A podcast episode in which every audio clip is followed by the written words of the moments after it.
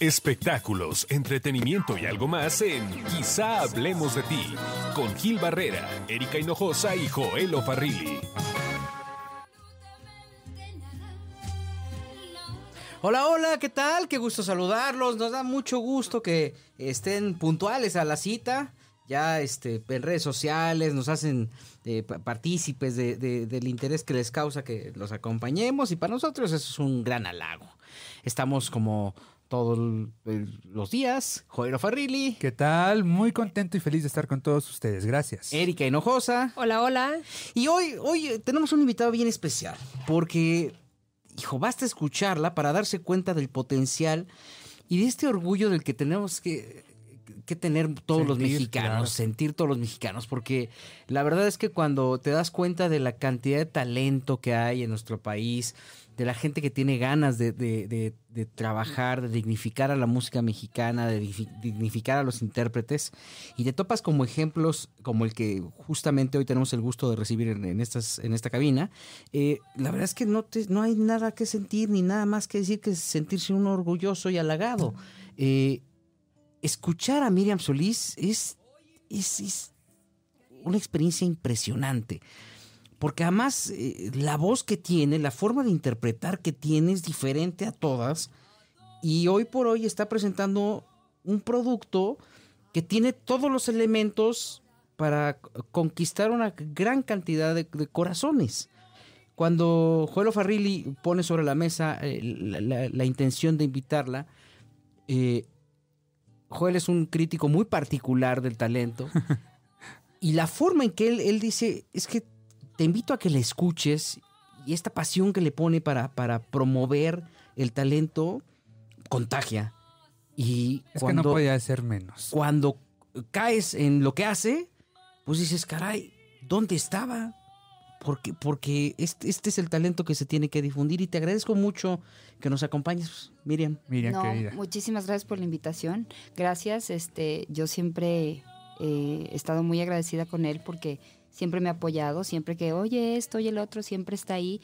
Y para personas como yo, que estamos haciendo una carrera, que estamos queriendo, pues yo en mi caso, ¿verdad? Cantando música mexicana y queriendo eh, eh, pues tener un lugar, ¿no? Eh, como intérprete de la música ranchera, pues es importante que haya gente que nos apoye y que crea en nosotros y él es uno de ellos. Sí, sí, Hombre, no podía ser menos, insisto.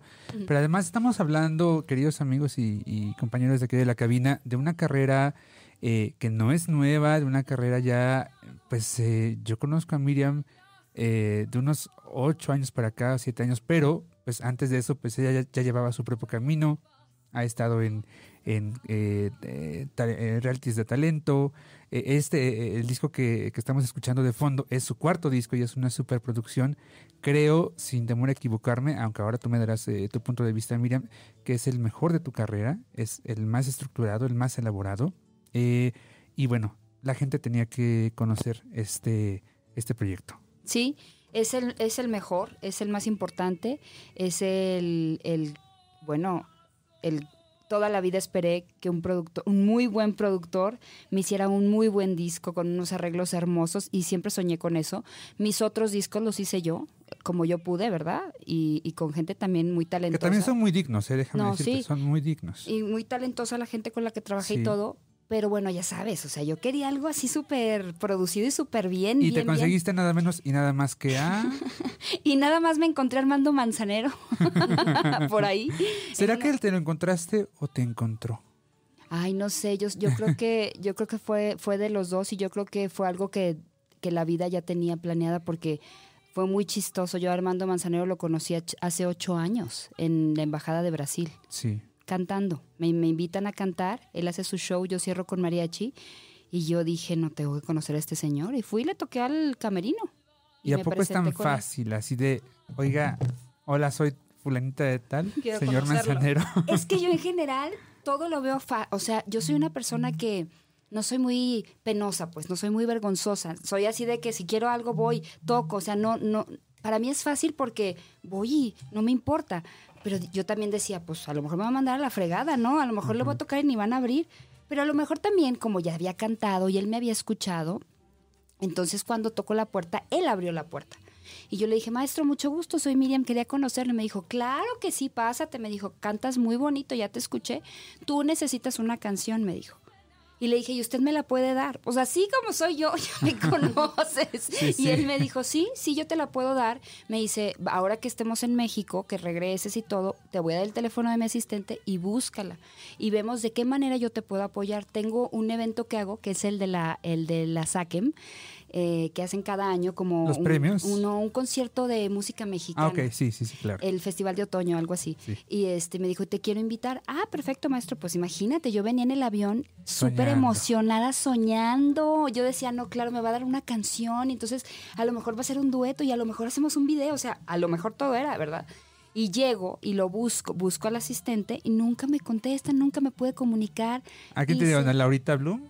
No, me dieron el de su hijo, Ah, uno de sus hijos, que no Sí, era Juan sí. Pablo, es otro hijo, no me acuerdo quién iba con Y él. nada, nunca Y nada, nunca contestó.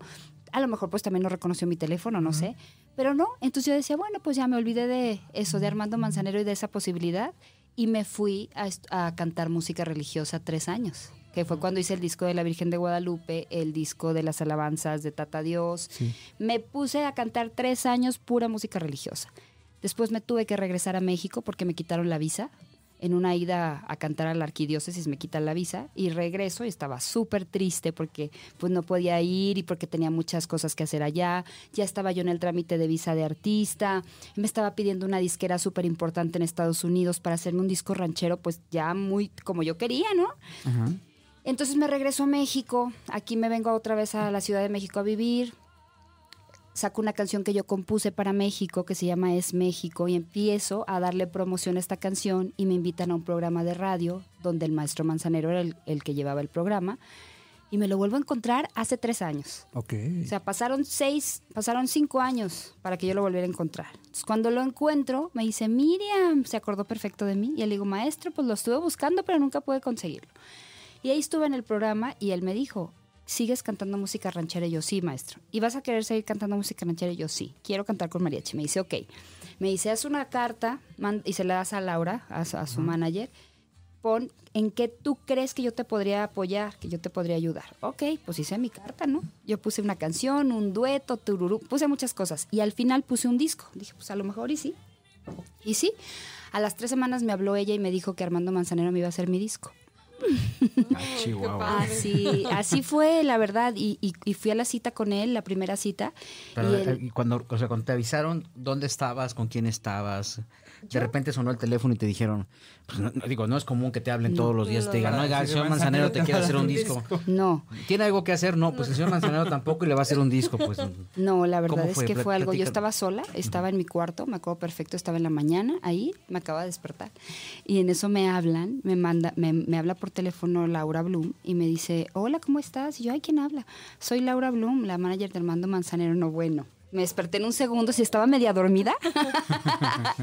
me desperté ya, le digo, ay, hola, ¿cómo estás? No, pues, qué gusto saludarte, ¿no? Y ya me dice, oye, pues nada más para darte una noticia, el maestro ya, ya recibió tu, tu petición, tu carta y todo, y te va a hacer un disco. Y yo, ¿es en serio? Y me dice, sí, es en serio, me dice. Y ella ha sido conmigo muy, este, es una persona, Laura ha sido muy, este, muy, como, ¿cómo te digo? No dura, es una persona muy estricta. Y ella es, una- es muy sí, disciplinada y es muy precisa en lo que me dijo. Y me acuerdo y siempre me voy a acordar. Me dijo, te voy a decir una cosa, esto no lo hace con nadie, lo hace con muy pocas personas. Me dice, para que aproveches la oportunidad. Y ya le digo, no, claro, ¿qué tengo que hacer? A ver, no, pues tienes que venir aquí a una cita con él en dos semanas porque él quiere hablar contigo para ver qué van a grabar y todo. ¿Y a quién se lo dijiste eh, después de esa llamada? A mi mamá. ¿Y qué, Todo va directo de aquí a mi mamá. y ya después todos se enteran. cuál fue su reacción? ¿Cómo le dijiste? Yo, mamá, ¿qué crees? ¿Qué? Porque ya siempre, ¿qué? ¿Ahora qué? y yo, ay, pues que me hablaron, me hablaron de, de, eh, la manager de Armando Manzanero y que me va a hacer un disco. ¿Qué? Y yo, sí, ay, hija, no puedo creerlo, sí. Ay, no, es que a ti nada más a ti te pasan esas cosas. Así empezó decir. y ya voy a la cita con Armando Manzanero. Este. ¿Cómo te preparas para una cita con Armando Manzanero? Ay, no eh? sé, no sabes. ¿Haces Iba, panuchos? no, recé mucho, recé mucho antes de la cita, porque estaba nerviosa. O sea, mi nervio era, seguro me va a poner a cantar. Entonces quiero no estar nerviosa para que él me escuche bien como canto. Porque cuando uno está nervioso no puedes cantar bien. O sea, sí canto bien, pero no puedes ser lo que tú, to- o sea, enseñar todo lo que tú puedes hacer, ¿no? Entonces, mi- esa era mi, mi preocupación. Yo decía, Dios mío, por favor, que no me ponga nerviosa porque quiero cantar bien, quiero que me escuche bien. Este, me aprendí bien, bien las canciones, más o menos las que yo dije, pues unas de estas para que sea... ¿Cuáles te aprendiste? ¿Te acuerdas? Sí, la, mi preferida de él, que es No existen límites. Este, ¿y qué otra? No me acuerdo qué otra, pero yo iba preparada con dos canciones por si él me decía. Entonces llego a la oficina y él estaba en el piano y me dice, este, siéntate. Y yo, ay, sí, maestro, no sé qué. Entonces ya me siento y empieza a tocar. Y me dice, eh, toca dos canciones y las canta. O sea, me cantó dos canciones. Y me dice, estas dos canciones van a ir en tu disco. Y yo, ay, maestro, no, yo estoy súper agradecida. A ver, ¿qué, ¿cómo le vamos a hacer? ¿Usted qué quiere que hagamos? Yo hice, porque yo también me fui preparada en esa cita, yo llevaba un- una, una carpeta como con una presentación de cómo yo quisiera mi disco, ¿no? Que estaba muy bonito, la verdad lo hicimos con unos diseñadores que me ayudaron. Tengo muchos amigos, la verdad, que me apoyan mucho y, me, y ya, entonces llego con la carpeta, es cuando él, él ve la carpeta dice, qué bonita, ¿me la puedo quedar yo? Claro, es para usted, no sé qué.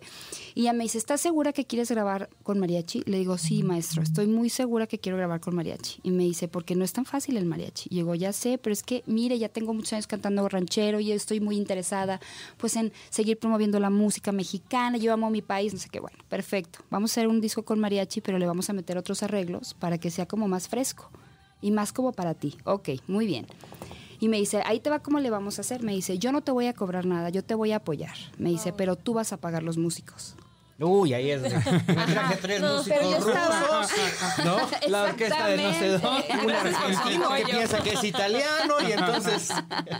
Y sí, cuando me dijo, tú vas a pagar los músicos y pues los gastos que se necesiten. Y yo, ah, está perfecto, maestro. Ay, yo qué lo valiente. hago. No, sí, yo sí, claro. Claro que no tenía dinero para pagarlo. Y luego ya me salgo de la... Ya, bueno, pues muchas gracias. Me dicen, "Nos- te vamos a hablar para ir ir viendo el proceso, no sé cuándo. Ok, perfecto. Me salgo y a la hora me habla Laura Bloom, que ella es una persona muy aterrizada. O sea, yo soy una soñadora, ¿verdad? Sí. Y ha de haber dicho, no, esta niña, ¿qué le dijo al maestro? Entonces me dice, oye, ¿cómo le dices que sí, que tú pagas todos los músicos y no le dices cuánto, no le dices que... Me dice, él es un genio, Miriam, él va a meter miles de violines y de instrumentos y, y pues, o sea, él no sabe hasta cuándo, hasta cuánto tú, le digo, ¿tú crees que le voy a decir a Armando Manzanero que no me va a cobrar, que me, que me está apoyando, que solamente tengo para la guitarra y el guitarrón? Le digo, pues claro que no, le digo que lo haga y yo a ver qué hago, yo me pongo a trabajar. Menos mal, porque hay quien tiene más para el güiro.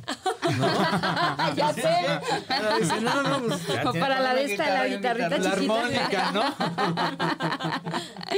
Y este, y ya así fue. Yo le dije, el, el maestro se enteró de eso, después me habló y me dijo, oye, a ver, me dice, si no tienes dinero, yo te presto. Le digo, no, maestro, yo hasta ahorita me voy a yo le digo que sí. Usted me va diciendo que hay que pagar y yo me, yo me pongo a trabajar. Y si yo no tengo, yo le digo. Si yo veo que no lo voy a conseguir, yo le digo. Entonces empecé a conseguir más conciertos. eh, yo estudié comercio internacional. eh, esa es mi carrera. Yo estudié en el TEC de Monterrey esa carrera. Mira, ella sí estudió. Empecé, sí, entonces empecé pues a hacer, dije, pues aquí es cuando tengo que usar Vendía todas el mis... piano de Manzanero. Ajá, vendí piano.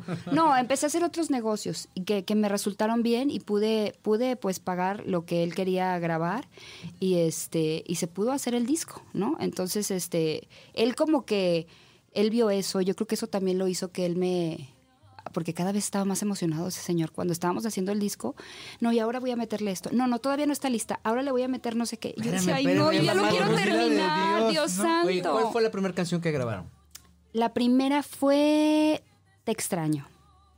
Porque aparte fue la primera que tuvo, el primer arreglo que Que tuvo. además lleva una intro como de, ¿qué es? Este, Con un cello. ¿verdad? Sí. Vamos a escucharla. como los árboles extrañan el otoño en esas noches que no concilio el sueño. No te imaginas amor cómo te extraño. Te extraño en cada paso que siento solitario,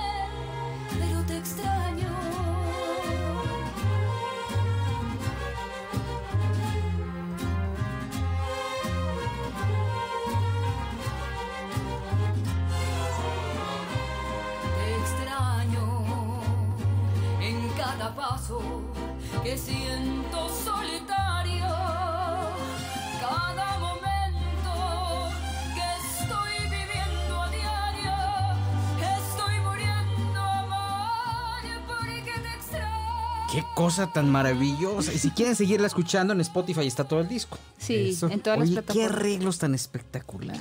Sí, está hermoso. La verdad está hermoso. O sea, yo Digo, cuando tu voz llegué. es impresionante, pero está es perfecto. Muchas gracias. Muchas gracias por las flores, pero sí, la verdad es que los arreglos son, eh, digo, me encanta a mí. Cuando esa canción fue la primera que él tuvo, los primeros arreglos, el primer arreglo que él hizo y la primera canción que tuvo, o sea, ya la- el mariachi. Y llegué, me acuerdo perfecto, llegué, me dice, siéntate, escucha esto. Ya la puso y él empezó a cantar. Y no, no, no, yo ya, de verdad que me aguantaba, las- se me salían unas lágrimas de repente, pero yo me aguantaba porque la verdad es que este arreglo en especial, esta canción es de mis preferidas del disco. Se me hace hermoso, o sea, el chelo, cómo entra, no te imaginas que va a entrar el mariachi, estás escuchando el mariachi, no sabes si es mariachi o no es mariachi, y eso es lo que yo quería. O sea, él cuando yo llegué y le dije, maestro, es que yo quiero hacer algo con algo ranchero, pero muy diferente, algo novedoso, algo que no se haya hecho. Y él hizo exactamente, haz de cuenta como si mi sueño, lo que soñé, él lo hizo. Miriam, ¿y cuánto tiempo se tardaron en grabarlo? Dos años. ¿Cómo Dos años. Dos años. Yo estaba que me volvía loca. Porque yo ya lo quería, ¿no? O sea, ¿Cuántas decía, canciones incluye? Tiene 12 canciones. Son 10 con mariachi y sus otros instrumentos. Y dos canciones son con los macorinos. ¿Sí saben quiénes son los macorinos? Sí, claro. Con ellos, que también son unos divinos, esos señores. Me tocan hermoso. Valió la pena los dos años. Ah, claro. ¿Por qué dos años? Eh, me imagino que por el compromiso, eh, la agenda tan apretada que tiene don Armando y lo perfeccionista que, que suele ser. Sí, primero porque él tiene muchísimas cosas que hacer, tiene muchísimas giras y siempre está viajando. La música estuvo como a los ocho meses, Sí. ¿no? A los seis, ocho meses. Entonces, lo tardado fue meter, bueno, llegó la música y dos canciones él las regresó. Y quería que le metieran más, no sé qué, que otros violines y aquí le van a meter otras cosas. O sea, él regresó varias cosas. Lo arreglaron. Sí. Y luego empezamos a grabar mi voz y este y había canciones, por ejemplo, hay una canción que se le hizo muy baja y la subió de tono, entonces tenían que arreglarla. Eh, hubo una grabación, por ejemplo, que yo estaba con él y yo un día antes había cortado con mi novio, entonces yo lloré toda la No. noche. Sí. ¿Qué- La garganta Sí, llegó yo- la... ¿Qué te tocó grabar al, al otro día? Esa me tocó, creo que fue No ha pasado nada. Ah, que es, es Que me corrió. además es contrastante porque la letra habla de que a pesar de los años y a pesar de algún distanciamiento, no ha pasado nada, mi, mi corazón sigue sintiendo lo máximo por ti. Exacto, ¿No? exacto. Entonces no podía cantar eso en ese momento. No, no, no, no. No, pues yo llegué, yo dije, bueno, ya, pues lloré en la noche, ¿no? Yo corté, lloré y toda la noche, pero jamás pensé que eso me dije al contrario, oye, me voy a cantar con mucho sentimiento. Entonces llego al otro día y cantaba y el maestro, no, no, y no le gustaba, me decía, oye, Miriam, ¿qué te pasa? Yo, no, pues no sé, maestro, ¿por qué? Te voy a poner, póngale algo de lo que grabó ayer. Y, ah, pues me pone, ¿no? O antier, no me acuerdo. Este, mira qué diferencia. Y se oía muy diferente mi voz. Y me dice, ¿qué te pasa? Le digo, no sé, maestro, pues no sé, pues sí vocalicé y todo. Y ella me dice, ella le digo, ¿sabe qué? Es que ayer lloré. Ay, no, pues me hubieras dicho eso desde que llegaste, estamos perdiendo el tiempo. No puedes cantar, me dicen, "Eh, llorar es lo peor para la voz. ¿Y por qué lloraste? Ya se empezó a enojar, ¿no? Y le digo, ah, es que corté con mi novio.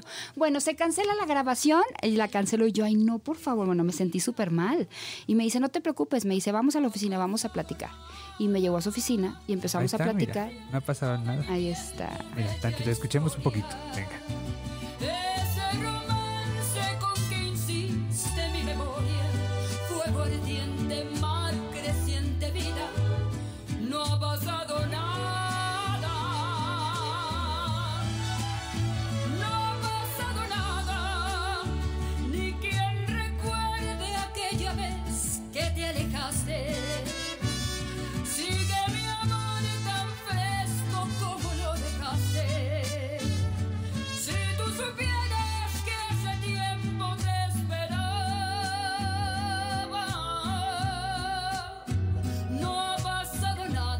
Que efectivamente esto no lo podías cantar con el corazón roto. No, hay forma. No, no, claro que no. Oye, te interrumpí, te llevó a la oficina, canceló la grabación. y te Canceló la grabación. Que yo había esperado esa grabación por como que por un mes y medio porque no me podía atender. Entonces me sentí fatal porque dije, chin, o sea, todavía que este señor no tiene tiempo. Y, ya le pedí una disculpa. Llegamos a la oficina y le digo, ay, maestro, estoy muy apenada, pues perdón. Me dice, no, no, no. Me dice, eso es algo que pasa en la vida y no pasa nada. Me dice, hay algo que tú tienes que entender. Me dice, y tienes mucho que aprender, me dice, pero lo primero es, eh, te tienes que primero fijar muy bien con quién vas a andar tú, Miriam, porque eres una cantante. Dice, ese es el problema de las cantantes mujeres. Las, sus carreras se arruinan por no, no decidir bien con quién comparten su vida. Es lo primero que me conde. porque son celosos o porque se sienten menos. Dice, ¿tú crees? O sea, no puedes andar con... No lo conozco, no sé quién sea. Yo nada más te estoy diciendo. Me dice, porque no es posible que, que llores, que, que alguien te haga llorar un día antes de una grabación, que es tan importante en tu vida. Entonces, yo nada más te digo eso. Me dice, y otra cosa, me dice, tienes que aprender a diferenciar entre cuando tú te peleas y te vas a contentar, porque seguro te vas a contentar en cinco días, y ya te cancelé aquí la de esta. Dice, y cuando cortas definitivo. Si tú cortas definitivo, llora un mes. Prepárate para llorar un mes y ni se te ocurra hacer nada de trabajo en un mes, dos, a que se te pase. Pero aprende cuando es una pelea, una, una, peleade- una peleadita que, que mañana vas a estar bien. ¿Para qué sufres? Aprende a diferenciarlo. Me dice, ¿tú por qué crees que yo he llegado donde he llegado? Me dice, pues porque he tenido que ir dejando. Y un montón de Por- mujeres, ¿eh? Ajá, Porque, Ah, porque porque imagínate. coqueto, ¿eh? Claro, no, y además dice, imagínate yo grabando, yo en un concierto, ¿y dónde estás? ¿Y por qué no llegas? Imagínate qué vas a hacer tú. O sea, fue, fue una plática como de una hora, o sea, me estuvo dando clases así del amor. Bien lindo. Y ya le digo, no, maestro, sí, tiene toda la razón, pues así, ¿no? Y me dice, no, no te preocupes, me dice, vete, y no, mañana nos volvemos a ver, descansa. Tuviste entonces la fortuna de conocer la parte humana y la Sí. parte profesional. ¿Cómo es como maestro, como Él es muy exigente. productor? como productor. Él es como, como ser humano, es, es una persona divina. A mí conmigo se ha portado súper bien, ha sido súper respetuoso, ha sido como si fuera un, como si fuera un tío o alguien de la familia. Porque además, justo ayer habla muy bonito de mí y eso a mí me da mucha, me da mucho sentimiento, me gusta mucho, se me hace muy lindo. Y como profesional, pues es una persona que luego, luego notas porque está donde está. O sea, es una persona súper profesional, es una persona que se fija en el más mínimo detalle, no trabaja con cualquier gente, no. ¿Quién va, ¿Quién va a hacer esta mezcla? A ver, no sé qué. O sea, él está en todo, en todo. Entonces, aprendí mucho con él. Y de hecho, él me dijo desde un principio, me dijo, mira, aquí ni te pongas nerviosa, ni estés preocupada. Me dijo, yo te escogí para hacer este disco porque tú puedes hacerlo, porque tú tienes la capacidad. Si no, yo no estaría perdiendo mi tiempo. Así es que aprovecha el tiempo que estás conmigo y absorbe todo lo que puedas. O sea, él fue así, el primer día, ¿no? Y ya dije, claro que sí, maestro tiene toda la razón. Y así se me empezó a mí a quitar los nervios de estar con él. Porque la verdad, yo las primeras veces, pues obvio me ponía nerviosa.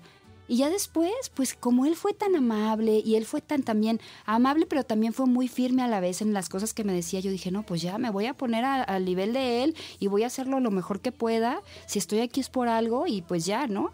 Y así fueron pasando las cosas y después ya, ahorita yo ya veo al maestro y ya es como, o sea, ya le puedo decir, ay maestro, fíjese esto, hasta me da más confianza de pedirle de, ay maestro, fíjese que quiero este, ver si el disco lo podemos poner. A ver, yo, si conoce a alguien, él luego, luego hace la llamada y habla por teléfono.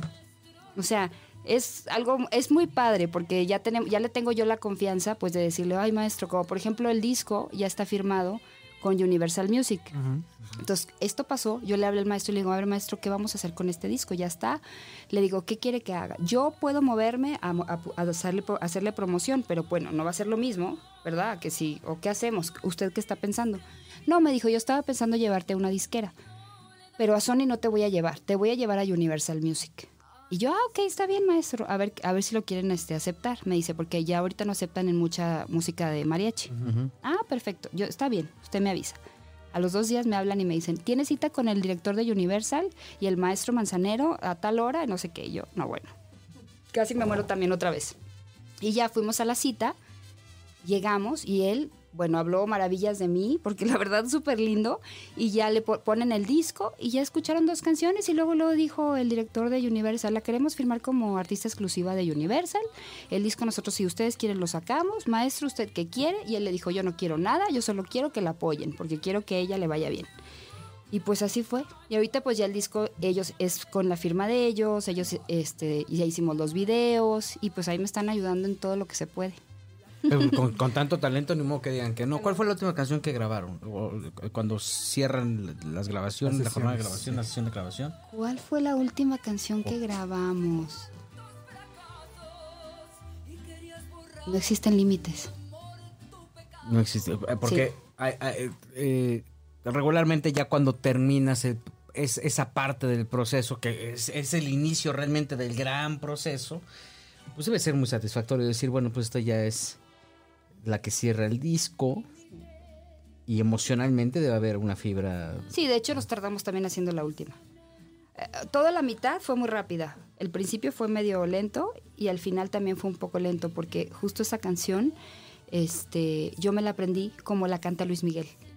Y él dijo que no, que no la podía cantar como la cantaba Luis Miguel, entonces tenía que hacer un nuevo, una nueva forma de cantarla. Es que la forma en la que está presentada, y estábamos fondeando con ella hace, hace un momento cuando estabas platicando, es totalmente diferente.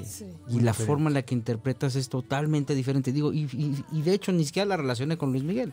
Ya sé, mucha gente dice, ay, ¿a poco es la que cantaba Luis Miguel? y por eso la tuvimos que, porque yo la traía bien, yo soy súper fan de Luis Miguel, o sea, yo me encanta escucharlo. Y justo esa canción, pues me la aprendí con él. Entonces la traía viciada, se dice viciada, ya los cantantes pues nos viciamos con la misma, el mismo, la forma de cantar. Y él me dijo, no, eh, no vas a cantarle igual que él. ¿No? Entonces apréndete de otra manera. Te voy a decir cómo. Ok. Entonces lo que ya me la aprendí. Y otra vez, no, me iba. Me iba con, con la misma de él. Entonces, no, otra vez. Y esa fue la última. Vamos a escucharla.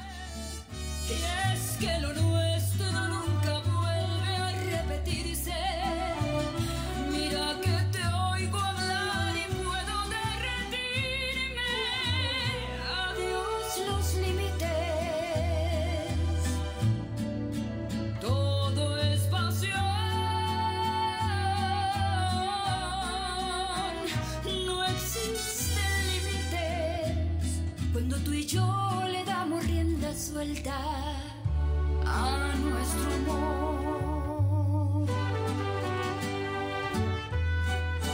Nada que ver. Nada, definitivo. Nada que ver. Oye, hay una canción que a ver si el mi queridísimo maestro Carlos Mendoza, señor productor, nos puede eh, ubicar, que se llama Feria de Amor. Ay, Que no me gustaría despedirnos sin comentar algo que me llama mucho la atención de esa canción, ¿no? Es la lo primero que cantas, cómo empiezas. Yo quiero que la gente escuche eh, ese cambio en la tesitura, porque me parece bastante destacable y no cualquier cantante. Quedaste a dormir esa noche en mis brazos. O sea, empiezas grave Sí. y en un momento a otro la subes. Esa es la que él cambió, que te digo que la cambió de tono. Ok. Y esa canción la compuso para que yo la cantara, es nueva. Qué padre. Qué privilegio. Ay, ya sé. Muy privilegiada, Súbele. muy agradecida. bonitos y de cosas bellas. Fue esa noche, la noche que vi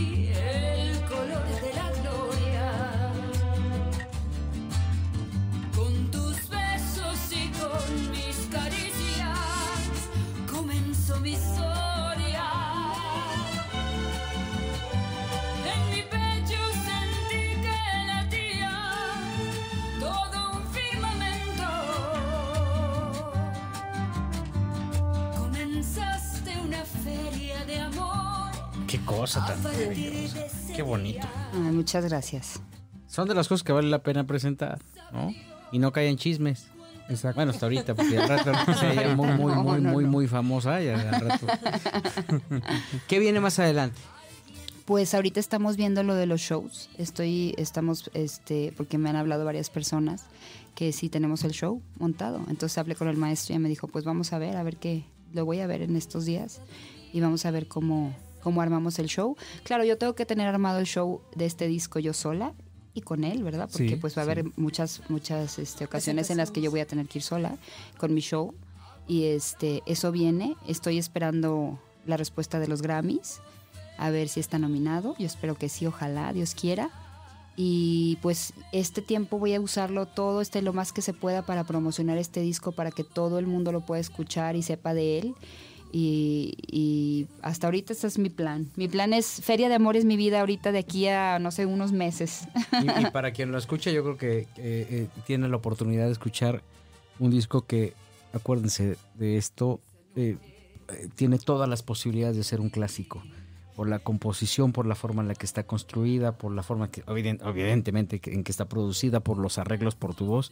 Tiene todos los elementos, tiene los grandes éxitos asegurados. Entonces, eh, cuando se tienen personajes como tú que están en pro del entretenimiento mexicano, dignificándolo, como lo decía al principio, pues a los que formamos parte de esto no nos queda más que agradecerlo.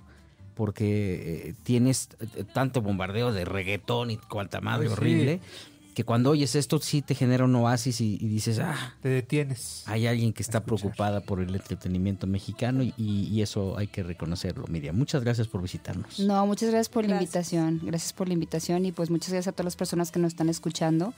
Eh, los invito a que escuchen este disco Feria de Amor, está en todas las plataformas digitales y que se den la oportunidad de escuchar y seguir escuchando música mexicana. ¿Tus redes, Miriam?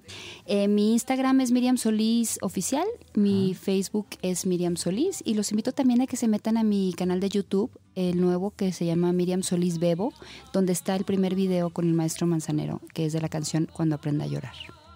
Miriam Solís, muchas gracias. Gracias. Joel Farrilli, Como siempre, un placer y un gusto. Erika Hinojosa. Hasta la próxima. Muchas gracias. Yo soy Gil Barrera. Nos escuchamos la otra aquí, donde quizá hablemos de ti.